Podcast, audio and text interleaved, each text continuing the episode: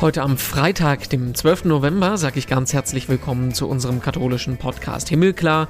Ich bin Renato Schlegelmilch und ich erzähle mit euch Geschichten von Menschen aus der katholischen Welt.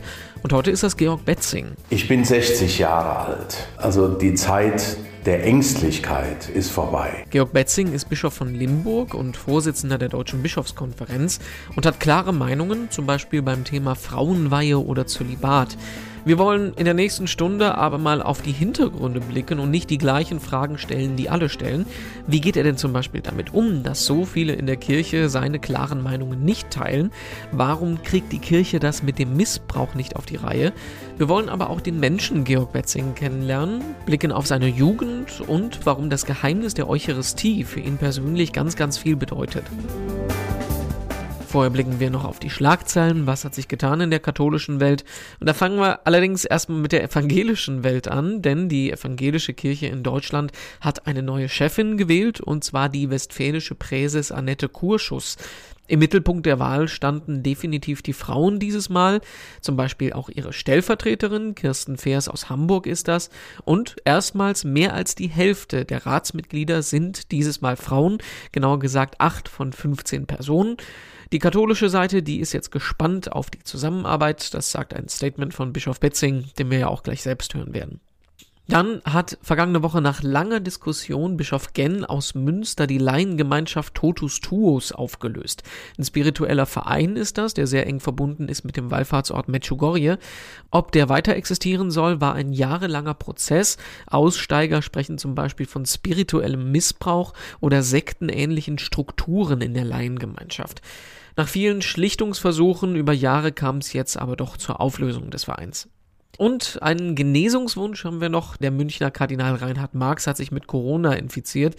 Das Bistum spricht davon, dass es leichte Symptome sind, die er hat und er sich jetzt erstmal in Quarantäne begeben hat. Alle Veranstaltungen für die kommenden Wochen sind deshalb abgesagt. Danach will er aber wieder wie normal in die Öffentlichkeit treten. Gute Besserung. Und ich freue mich sehr, dass ich im Bischofshaus von Limburg mich unterhalten darf mit Georg Betzing, Bischof von Limburg und Vorsitzendem der Deutschen Bischofskonferenz. Guten Tag, danke für die Einladung. Guten Tag, Herr Schlegelmilch. Bischof Betzing, wir wollen im Gegensatz zu anderen Gesprächen uns jetzt Zeit nehmen. Wir wollen nicht bloß über die Schlagzeilen sprechen, wir wollen Hintergründe erörtern, über Sie als Menschen sprechen, natürlich auch über die große Kirchenpolitik. Aber mal ganz simpel und einfach angefangen, jetzt in dieser Pandemiezeit. Wie geht's Ihnen?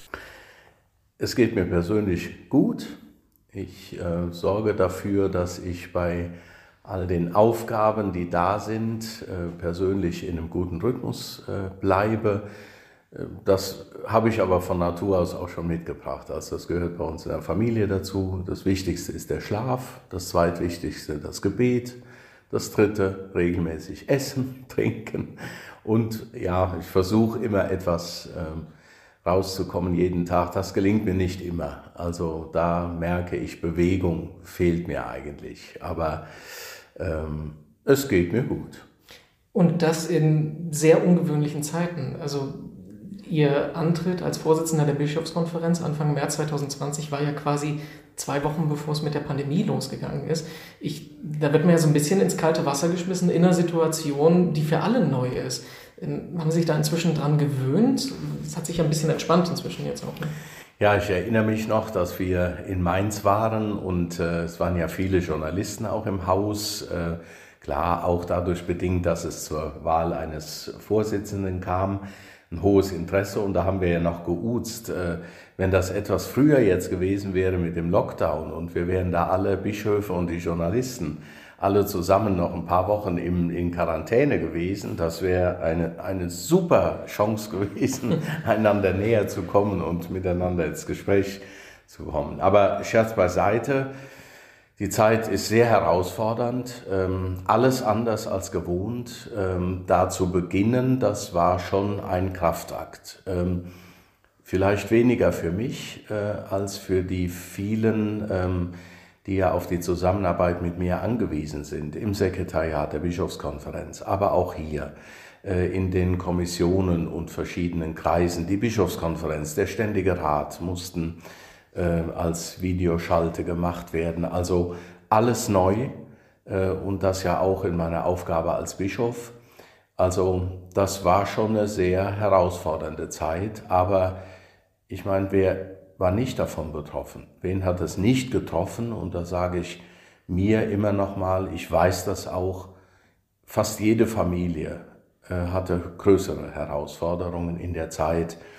Also Kinderbetreuung, äh, Beruf oder nicht Beruf, äh, Home, Homeoffice, zur Arbeit gehen, die Geschäfte bei, bei eingegrenzten Zeiten aufsuchen. Also gewaltige Herausforderungen, die alle irgendwie meistern mussten. Ich habe vor vielen Hochachtung, äh, wie sie das hingekriegt haben.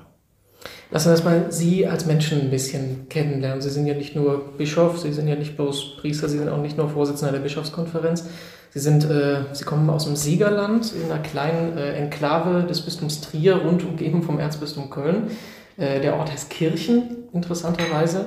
Und Sie sind äh, in einer Zeit aufgewachsen und Priester geworden, wo das schon nicht mehr so selbstverständlich war, wie es vielleicht bei Ihren Vorgängern gewesen ist. Wieso haben Sie sich dazu entschieden, diesen Lebensweg einzuschlagen? Mhm. Also ich äh, korrigiere ungern Journalisten. Also ähm, in Kirchen bin ich geboren, weil mhm. dort das Krankenhaus war, aufgewachsen in Niederfischbach. Mhm. Und erstaunlicherweise mit der Enklave, das stimmt, aber mein Nachbarort ist Erzbistum Paderborn. Also das heißt, diese kleine Insel, das Dekanatkirchen, liegt mhm. äh, zwischen den Erzbistümern äh, Köln, äh, Paderborn und dem Bistum Limburg. Mhm. Also das sind die Grenzen.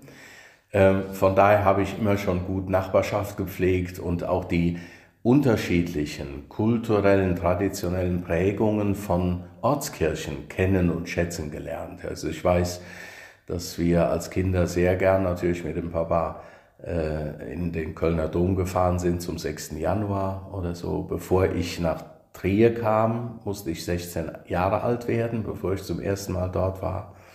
Ja, war das schon eine Zeit des Umbruchs äh, oder war es das nicht? Es war noch viel Normalität, obwohl es schon geknirscht hat. Das muss man sagen. Ähm, ich habe 1980 Abitur gemacht, bin dann auch ins Priesterseminar eingetreten. Äh, damals waren wir noch 20 äh, Seminaristen und das war ein kleiner Jahrgang. Dazu 40 Laientheologinnen und Laientheologen. Das war ein großer Pulk, sehr unterschiedliche Persönlichkeiten mit unterschiedlichen Zugangswegen zur Kirche. Also es gab noch viel Normalität der alten Zeit. Und trotzdem gab es schon viele Fragen. Wenn Sie mich fragen, was hat mich auf den Weg gebracht, dann sage ich immer, es gibt, ja, es gibt die Antwort, die man, die habe ich auch geschrieben in äh, meiner Beurteilung. Ich wollte etwas Gutes mit Menschen und für Menschen tun. Wenn ich aber tiefer grabe, dann ist das bis heute die Faszination für die heilige Messe. Deshalb bin ich Priester geworden. Ich habe irgendwann mal auch so die These für mich formuliert und in der Priesterausbildung habe ich das häufiger auch ins Gespräch gebracht. Ich glaube, die Feier der Eucharistie zieht und formt auch ihre Priester, die sie braucht. Und das kann man heute ähm, da entstehen, äh, aus dieser These entstehen auch für mich heute mehr Fragen als Antworten. Aber für mich gilt das so.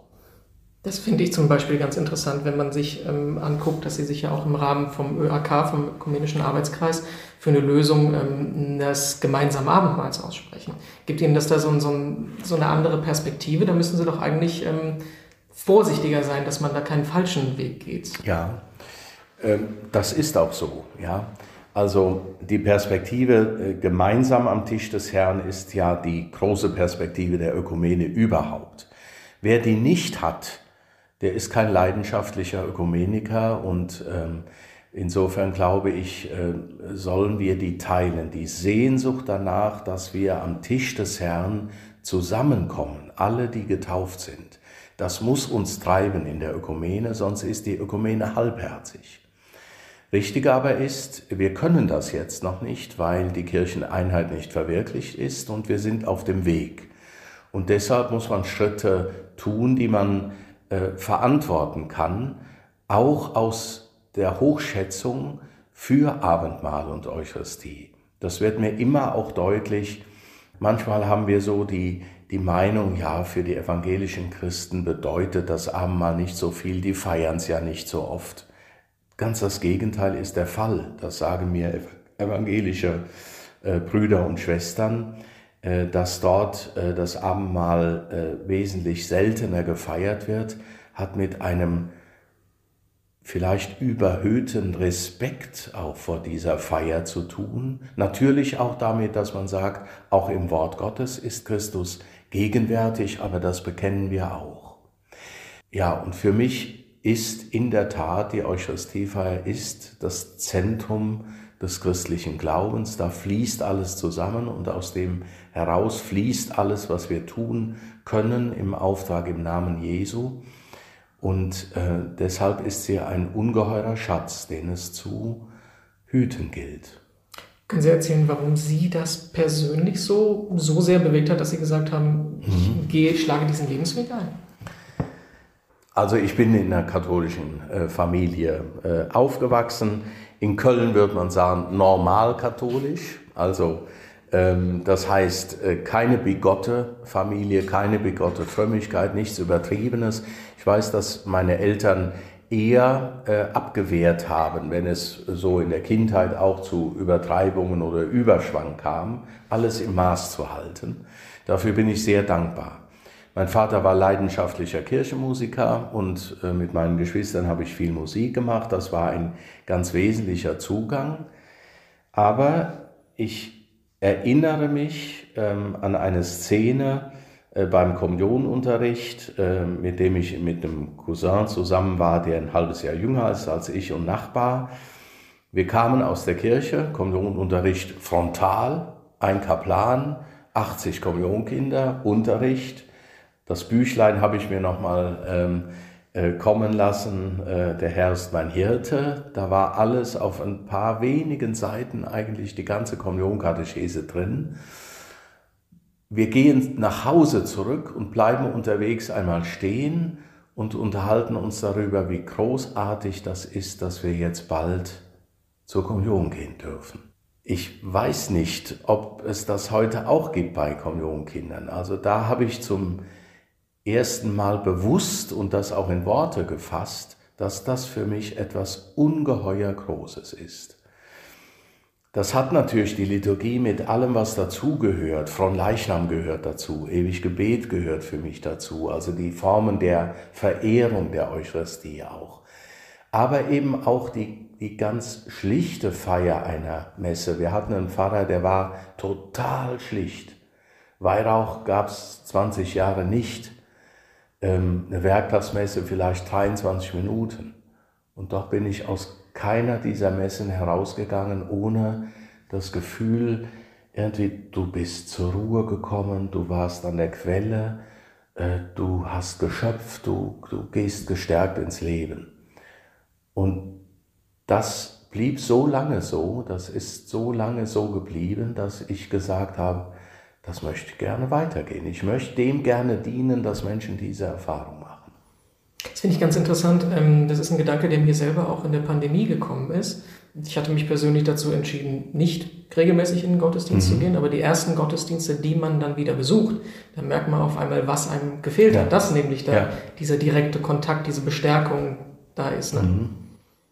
Ja, und das hat dazu geführt, natürlich, also dabei blieb es ja nicht stehen, also Messdiener, Chor, dann war klar, ähm, ich wurde angesprochen von einem Diakon, machst du mit als 16-Jähriger im Liturgiekreis, Liturgieausschuss. Dann haben wir Wortgottesfeiern äh, äh, gestaltet. Äh, auch in den Ferien gab es schon mal Wortgottesdienste anstelle einer Messe. Also wir hatten damals vier Sonntagsmessen und man konnte sich nicht vorstellen, eine ausfallen zu lassen. Dann gab es ein, eine Wortgottesfeier. Da habe ich so Meditationen formuliert. Ich kam immer mehr rein, Pfarrgemeinderat, ja.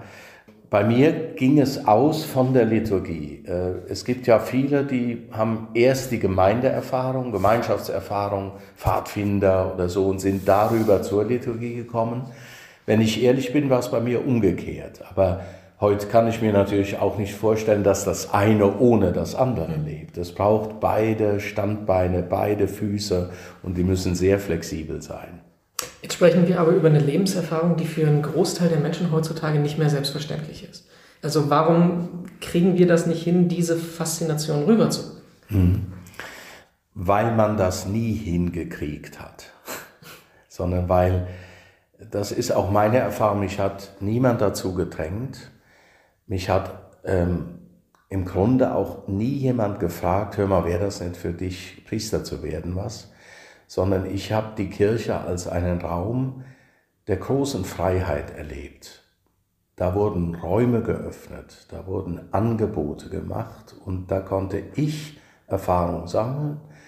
Aber, das sage ich dazu, ich hatte genug ähm, äh, Freunde, Freundinnen, äh, Schulkameraden, Schulkameradinnen, wo das zum Thema wurde, also wo wir uns darüber ausgetauscht haben. Und ich wusste auch, wenn ich Fragen habe, wo ich hingehen kann damit, ähm, das, glaube ich, fehlt heute. Also die Vereinzelung, die ich auch bei etwa meinen Priesterkandidaten hier aus dem Bistum wahrnehme, mhm. was das für eine Kraft kostet, eine Entschiedenheit, einen solchen Beruf zu gehen, auch wenn ich Pastoralreferentin werden will oder Gemeindereferent, ähm, das ist, ist etwas, wo ich sage, äh, Mensch, die haben es unendlich viel schwerer und die jungen Leute auch. Aber ich sehe auch, bei Ministranten. Bin ja sehr gerne in den Gemeinden unseres Bistums unterwegs. Ähm, und äh, wenn die Ministranten nach Rom fahren oder ihren Ministrantentag haben, bin ich dabei. Ähm, Licht von Bethlehem äh, empfangen wir gemeinsam. Dann spüre ich doch immer wieder, die Räume sind weiter da, die sind weiter offen. Äh, wie tief sie wirken oder welche tiefen Wirkung sie entfalten in der Persönlichkeitsprägung, von jungen Leuten, das ist, das hat eine andere Qualität, weil ich glaube, das muss ich natürlich auch sagen, auf dem Dorf aufgewachsen, es gab nicht so viele Alternativen damals. Äh, und da danke ich meinen Eltern, die haben uns immer bewusst gemacht, ihr könnt nicht alles. Wenn man etwas mit Herzblut betreiben will, muss man sich entscheiden. Instrument spielen lernen. Willst du Klavier oder willst du ein anderes Instrument spielen? Geht ihr in den Fußballverein oder werdet ihr Messdiener? Ähm, so, äh, das, das war etwas, das wurde uns nicht vorgegeben, aber es wurde, war klar, das hat immer mit Verbindlichkeit zu tun. Und das ist für junge Leute heute viel schwieriger, weil die Möglichkeiten unendlich weit sind, äh, dass man vielleicht nicht alles mit der nötigen Konsequenz auch betreiben kann. Ich stelle mir immer ein bisschen die Frage, ob wir als Kirche nicht ähm, sehenden Augens auf so eine Wand zufahren. Weil mhm. wir sehen ja, die Zahl der Priesteramtskandidaten geht rapide zurück, die mhm. Gottesdienstbesucher, das wird alles weniger. Und es gibt, aber ich habe den Eindruck, wir wissen nicht, wo wir hingehen wollen. Es gibt einerseits die Antwort, wir müssen für Berufungen beten, wir müssen mhm. für aktiveres Gemeindeleben beten, aber auf der anderen Seite dieses, was Sie im Prinzip gerade schon angedeutet haben, ähm, sich auf dem Markt der Meinungen besser zu positionieren. Mhm. Aber ist uns wirklich bewusst, dass es eigentlich einen, einen, einen radikalen Bruch bräuchte, weil es diese, für diese Kirche, die wir haben, eigentlich gar nicht mehr die Leute gibt? Ja, also ich teile diese Sorge. Ähm, also ich sage mal, wenn wir nichts verändern, äh, dann werden wir radikal verändert werden. Wir werden nämlich gegen Null gehen. Ähm, also die äh, äh, sozusagen gegebene einfach Weiterentwicklung, das Weitertragen der Tradition, das stockt seit Jahrzehnten und die Auswirkungen davon nehmen wir wahr, nehmen wir massiv wahr. Deshalb glaube ich auch, wir brauchen einen ziemlich radikalen Perspektivwechsel in der Kirche. Und den beschreibe ich für mich oft so, wir müssen wegkommen von der Frage, was wird denn aus uns? Ich höre ganz viel Klage, was alles nicht mehr ist, wovon man früher geträumt, aus dem man geschöpft hat, was nicht mehr da ist. Ähm, äh, diese Frage nützt nichts, die führt nur zu Frustration und Resignation und, das merke ich bei vielen Ehrenamtlichen und auch Hauptamtlichen, man stellt die Schuldfrage, wer ist denn schuld daran?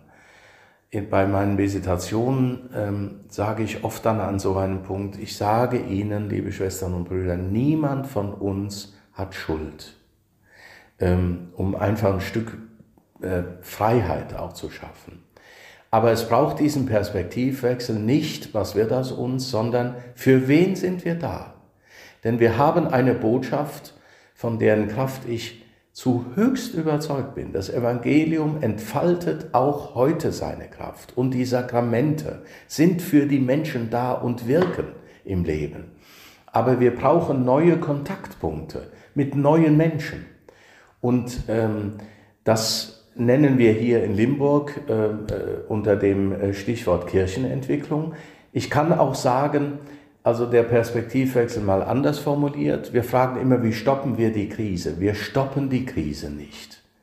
Die Krise läuft und sie hat ja mit Megatrends auch gesellschaftlicher Natur zu tun, die wir überhaupt nicht ähm, steuern können die Individualität, das Pluralisieren, das eher auseinandertreibt als zusammenführt und viele andere Elemente. Wir stoppen die Krise nicht, sondern wir müssen fragen, worin stoppt denn die Krise uns? Denn ich glaube, dass Gott mit den Zeichen der Zeit uns eine Botschaft gibt. Und meine Erfahrung ist, dort wo wir uns aufmachen in andere Milieus hinein, entdecken wir Menschen, die dieselben Fragen haben wie wir die sie vielleicht nicht so laut stellen, die keine Partner haben, um mit ihnen darüber zu reden. Und wenn man dort in einer Art Selbstlosigkeit präsent ist, um mit diesen Menschen zu leben, Kontakt aufzunehmen, Projekte miteinander zu machen, das haben wir ja wunderbar bei der Willkommenskultur gemerkt, äh, dann entstehen auf einmal Frageräume und Suchbewegungen nicht massenhaft. Auch davon müssen wir Abschied nehmen. Wir werden keine Massenbewegung mehr sein in den nächsten Jahrzehnten. Und dennoch bin ich ein großer Verteidiger davon, dass die Katholika immer alle meint und alle will. Also nicht Sekte werden, nicht sagen, wir machen es jetzt mal ganz intensiv und alles richtig und ist egal, ob die Leute gehen oder mit uns gehen. Nein, ist nicht egal. Das ist nicht unsere Aufgabe. Und dennoch werden wir wahrscheinlich zu einer kreativen Minderheit werden, die sich aber unter die gesellschaftlichen Gruppen mischt, da ist. Und wir haben das, insofern auch das ein Perspektivwechsel. Wahrscheinlich müssen wir raus aus den Kirchen und hinein in andere Felder, in denen wir präsent sind. In den Kitas begegnen wir Kindern und Familien. In den Senioren- und Pflegeeinrichtungen begegnen wir nicht nur den Klienten, sondern dem Personal, jungen Leuten, die einen verdammt schweren Beruf haben. Wir haben so viele in den Schulen, begegnen wir Lehrkräften und Schülern und ihren Eltern, den Familien. Wir haben so viele Felder im Moment noch offen, im gesamten karitativen und Bildungsbereich. Die müssen wir nutzen als Orte von neuem Kirchenaufbau, des Aufbaus einer neuen sozialen Struktur von Kirche. Und die wird anders aussehen, als sie bisher ausgesehen hat.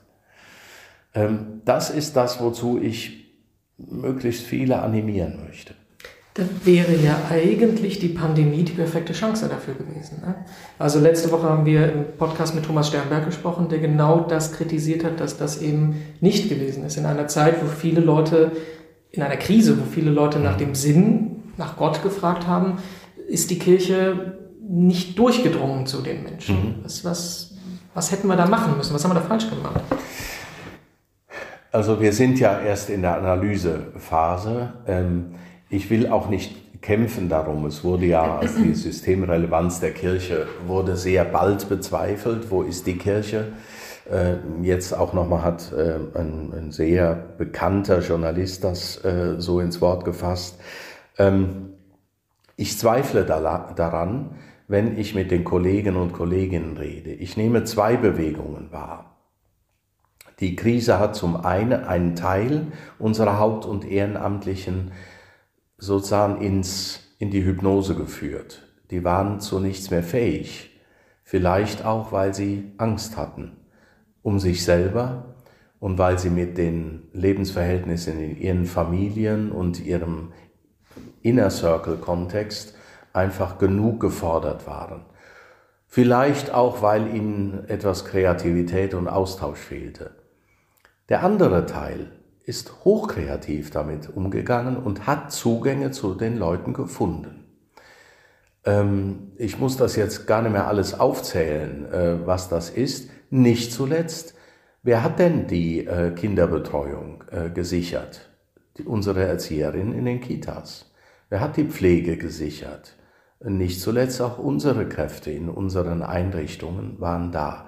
Wir waren an bestimmten Punkten nicht da und das geht mir nach wie vor nach, gerade im Umfeld von Sterben, Trauer, Begräbnis. Da waren wir in der ersten Pandemie einfach weg. Und das werden wir nicht nachholen können. Das ist eine echte Fehlstelle, ähm, die wir eingenommen haben. Und da hätte es uns gebraucht. Ich kann noch eine Erfahrung nennen, ähm, die berühmten äh, äh, Streaming-Gottesdienste, die ja auch äh, rauf und runter äh, diskutiert werden und pro und contra. Ich kann nur sagen, ähm, wir haben mit der Regelmäßigkeit eines Gottesdienstes hier aus der Kapelle des Bischofshauses eine so positive Erfahrung gemacht und machen sie bis heute, dass wir ehrlich gesagt vor dem Problem stehen, wie kommen wir da je wieder raus? weil sich eine Bindung dadurch äh, gewährleistet hat zu Menschen, die das ganz offen sagen, das hat mich durch die Krise geführt. Die Regelmäßigkeit, die Schlichtheit des Gottesdienstes, das Wort, das in die Situation hineingesprochen war, nicht abgehoben war, ähm, das hat mich gehalten.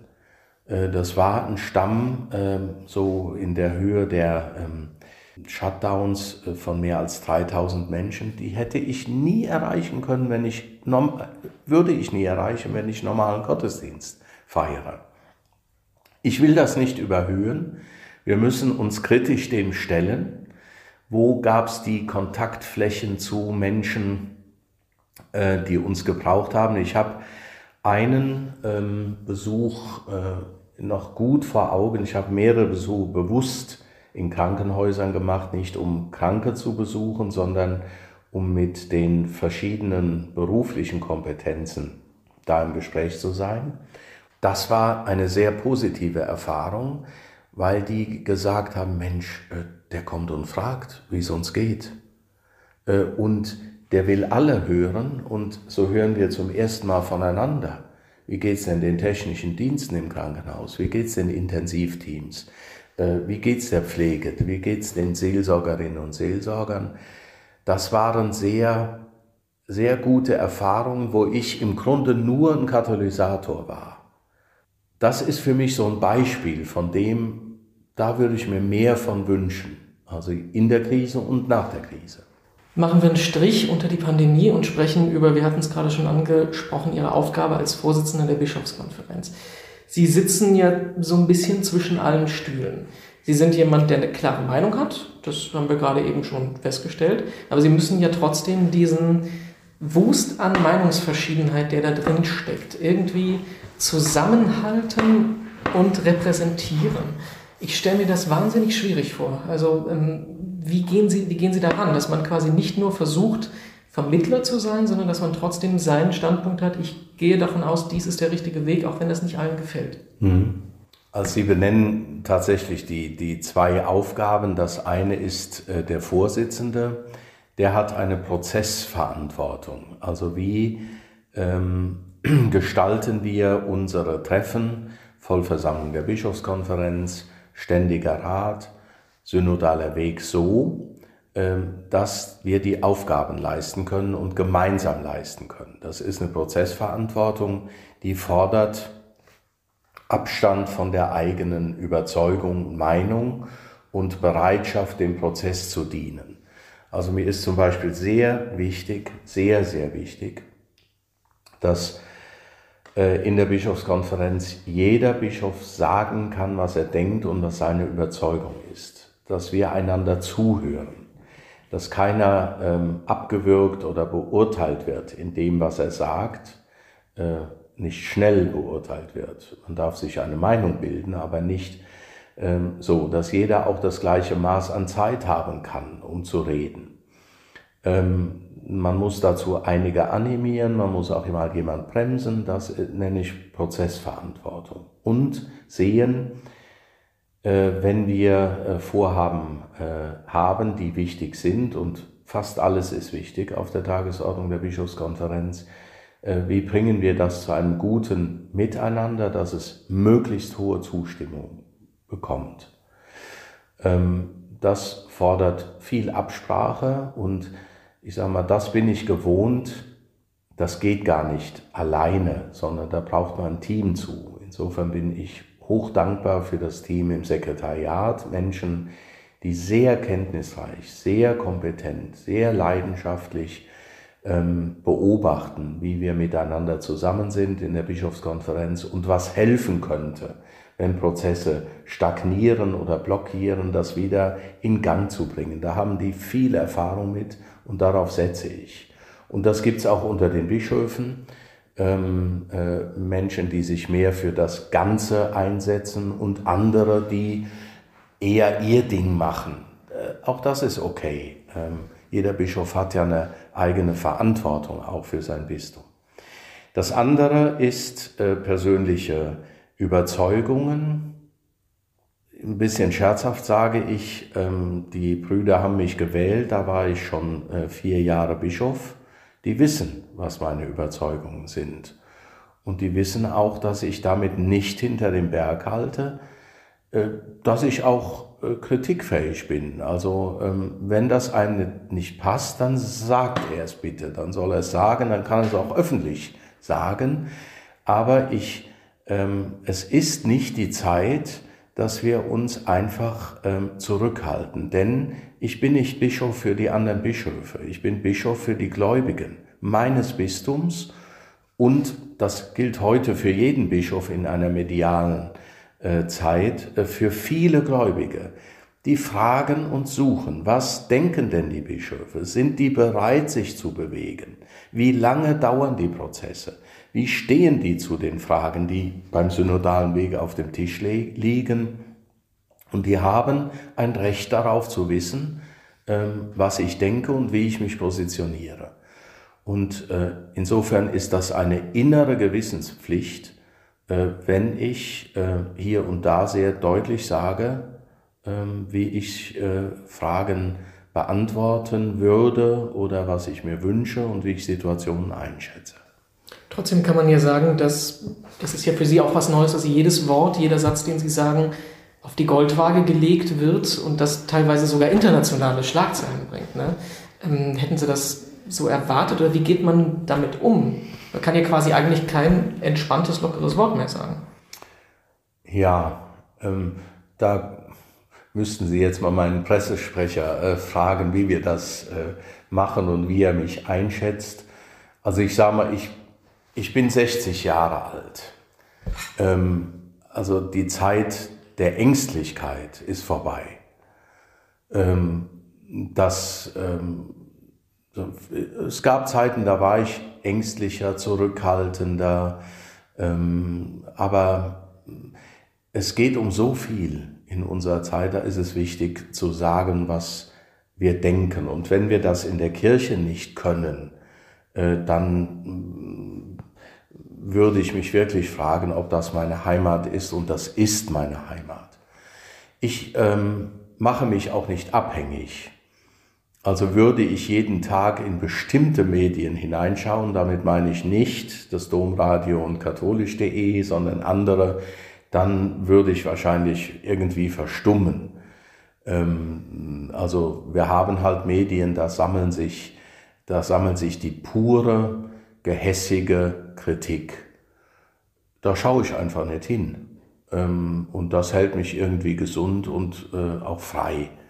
So, das sind mal so zwei, ähm, äh, zwei Aspekte, die ich äh, ähm, einsetze. Und dazu sage ich, ich lese sehr aufmerksam, ähm, etwa ähm, zum Beispiel die Rezeption, wir kommen ja wahrscheinlich noch drauf, die Rezeption jetzt nach ähm, anderthalb Jahren Veröffentlichung von Gemeinsam am Tisch des Herrn. Äh, auch die kritischen Stimmen. Ja, selbstverständlich lese ich die und nehme die wahr und frage mich, was ist daran richtig?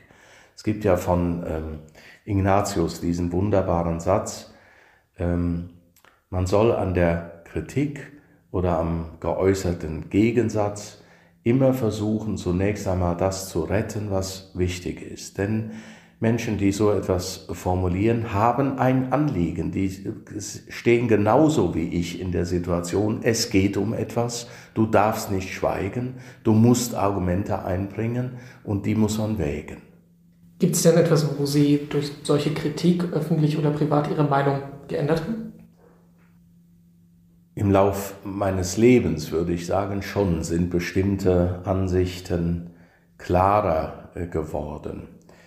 Ähm, also etwa die, die Frage, ähm, das wissen Sie ja, dass ich das äh, sehr oft sage, ich halte die Frauenfrage für die Kirche die entscheidende Zukunftsfrage. Da bin ich viel sicherer geworden, auch durch Kritik an meinen Positionierungen. Ich habe sehr lange, ich bin sehr von Hans-Urs von Balthasar geprägt. Geschlechtertypologie habe ich einmal, äh, die in seinem Werk eine bedeutende Rolle spielt, gerade im Hinblick auf das sakramentale Amt. Das hat mich in der Zeit als junger Priester, auch als Theologiestudent, sehr überzeugt. Ich habe das auch vertreten, ich habe das in Diskussionen eingebracht. Aber die Diskussionen haben mich verändert, so dass ich heute sagen würde, diese, dieses theologische äh, Hilfsmittel einer Geschlechtertypologie, die sich ja findet bis hin in die neutestamentlichen Bilder Braut und Bräutigam, ähm, die sind in unserer Zeit, äh, können nicht mehr Leitbilder sein, weil sie uns nicht helfen in den Problemen, die wir zu bewältigen haben. Zumindest nicht, wenn man sie isoliert betrachtet.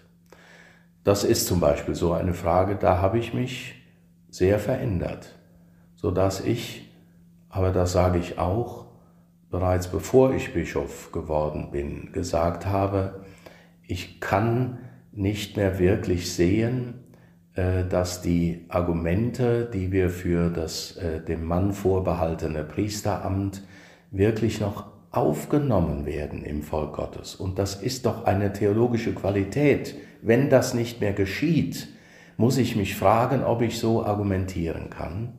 Und das ist die Frage, die ich mir sehr stelle.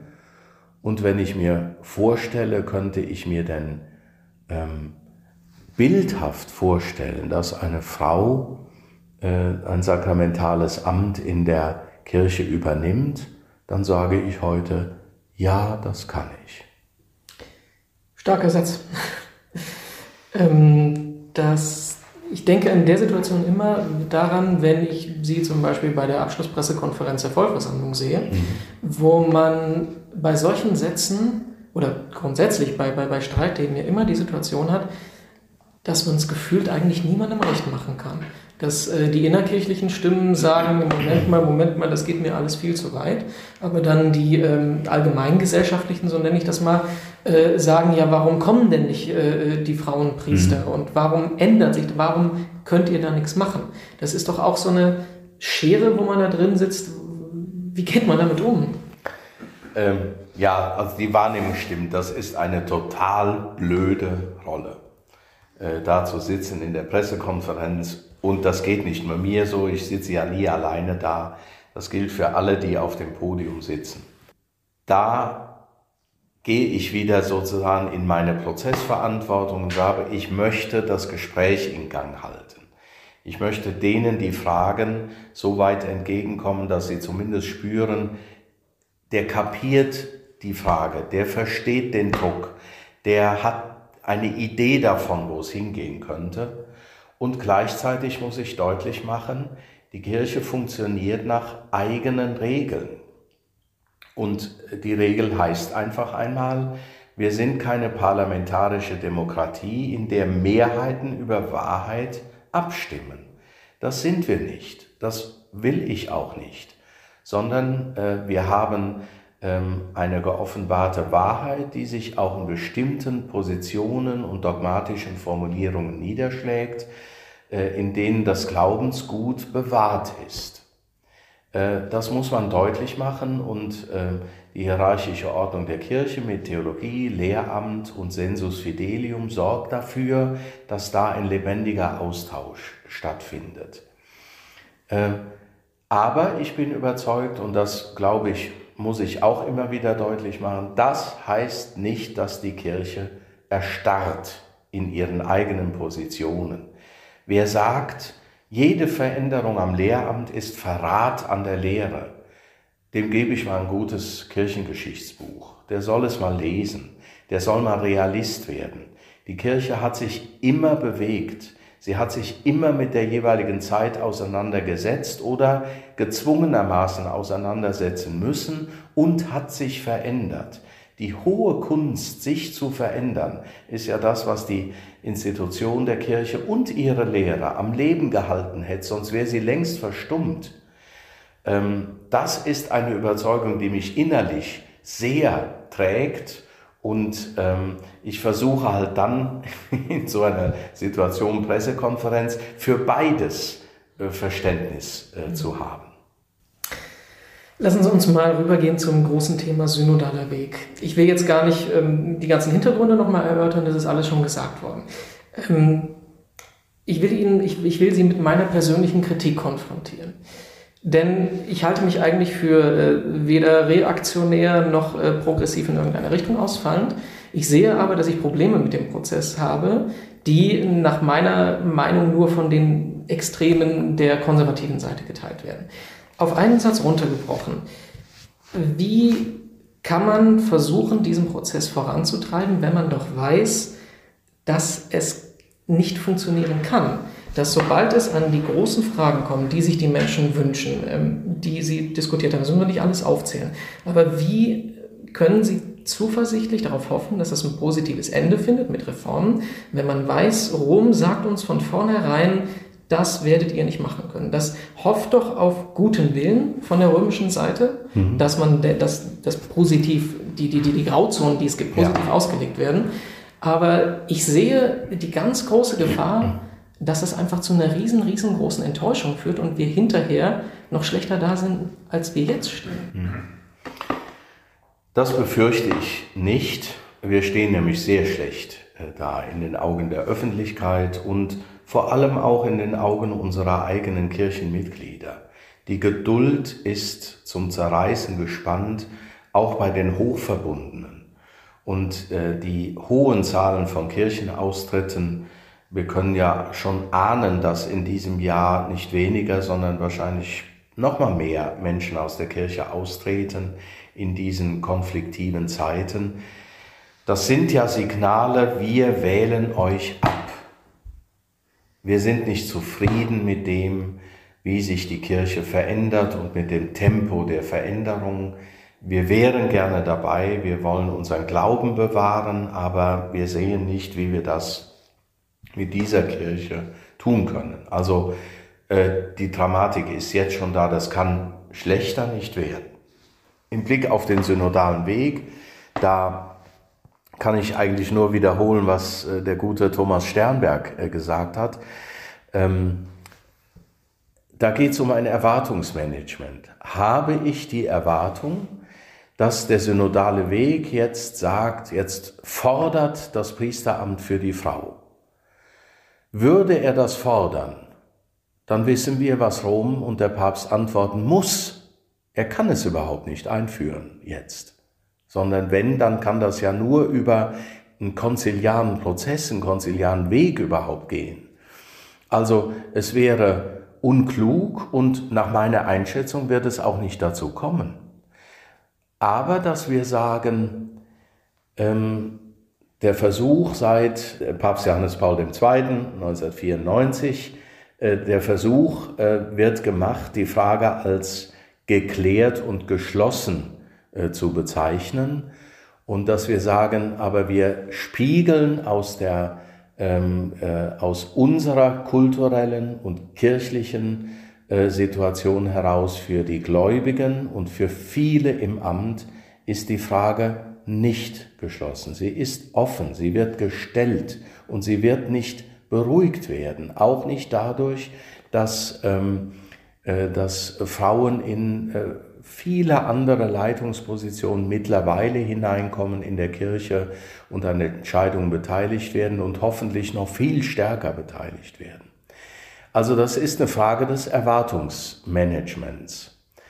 Ähm, insofern äh, bin ich sehr dankbar, wir haben ähm, Grundlagentexte bei der letzten Versammlung ähm, verabschiedet, ähm, äh, zwei Texte des Präsidiums, wo das eigentlich deutlich wurde. Wir wollen als erstes unsere eigenen Handlungsspielräume ausschöpfen, die wir haben.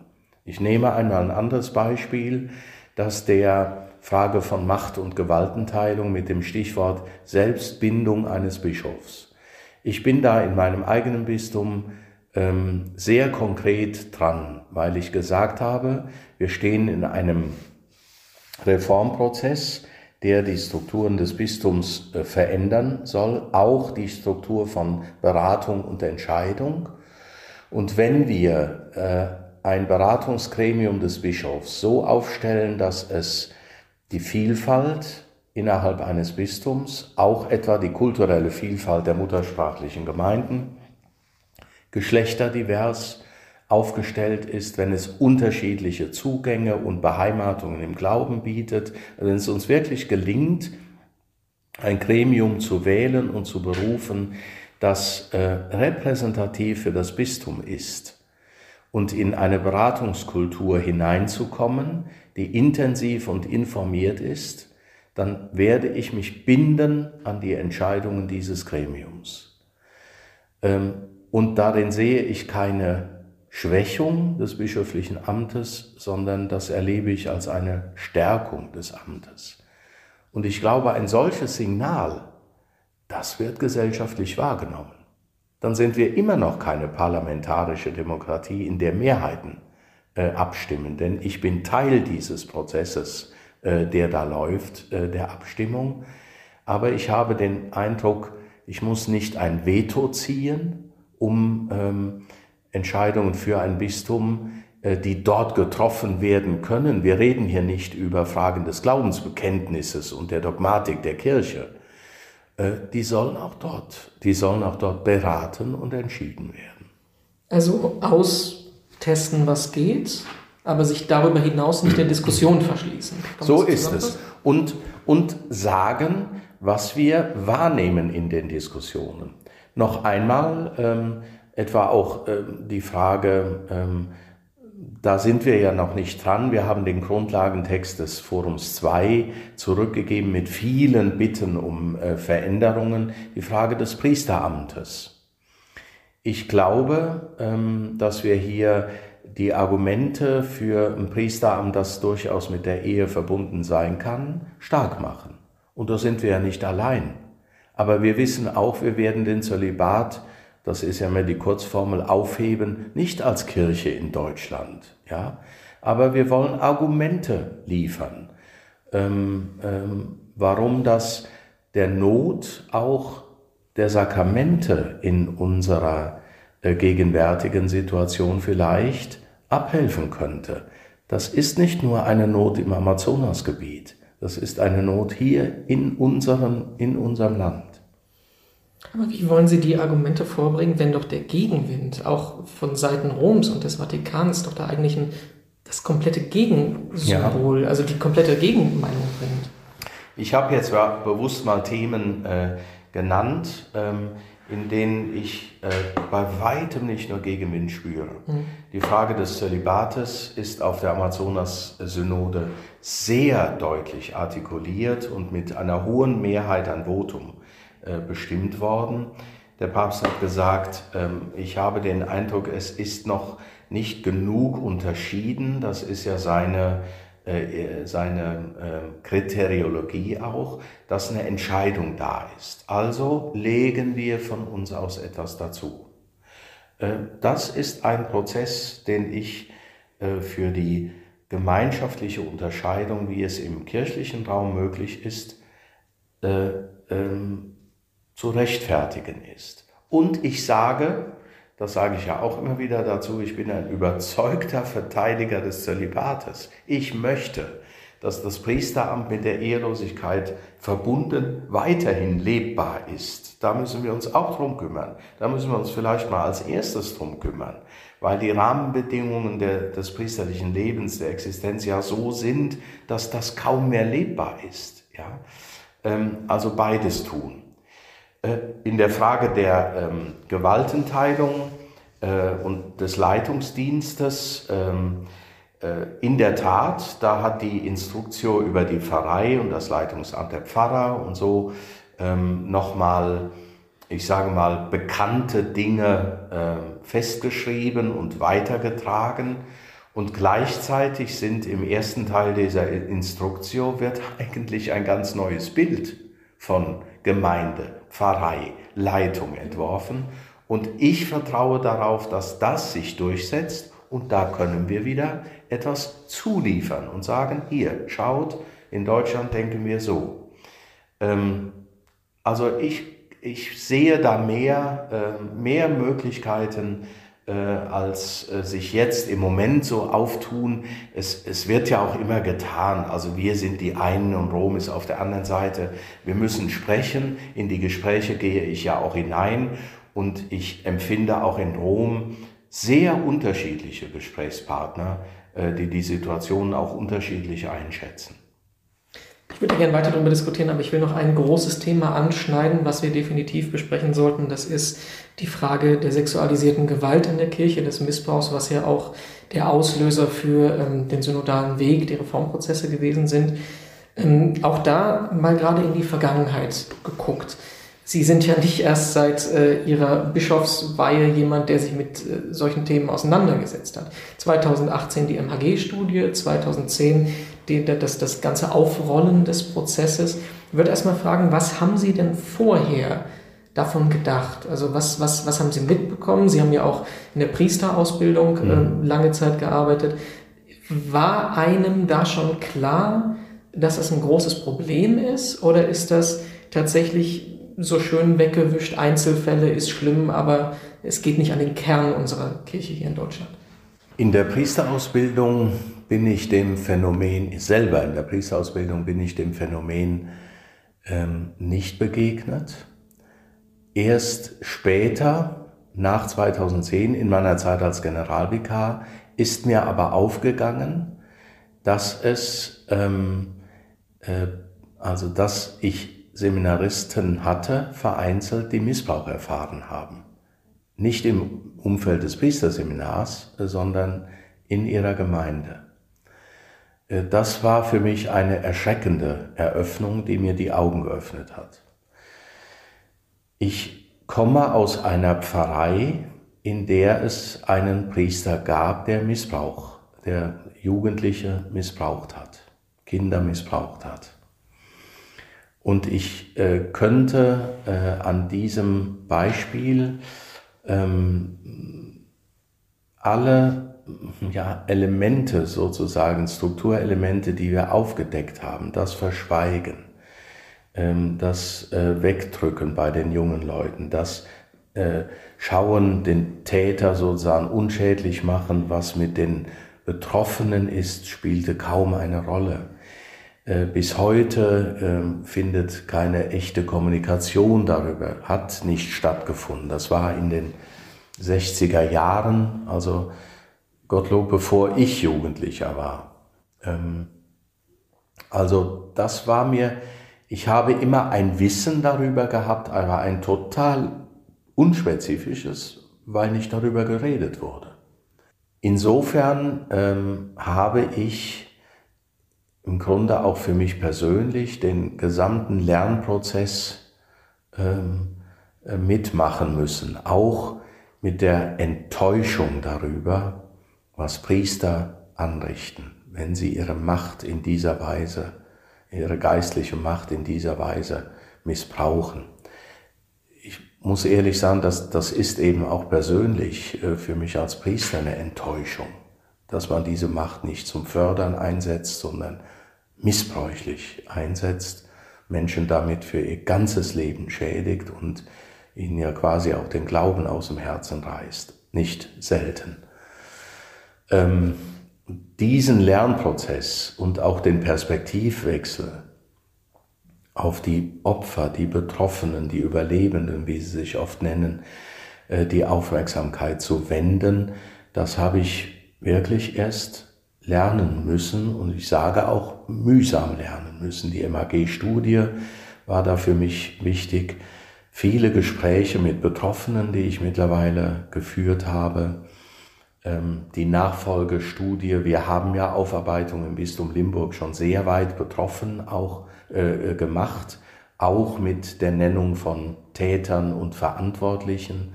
Das haben wir ja im Juni 2020 schon veröffentlicht und haben äh, da gesagt, wir wollen die Empfehlungen der MHG-Studie auch für unser Bistum umsetzen. Wir sind jetzt dabei, das zu implementieren und das ist ein mühsamer Prozess. Ähm, aber ich glaube, die Betroffenen haben ein Recht darauf, dass wir uns dieser Mühe unterziehen.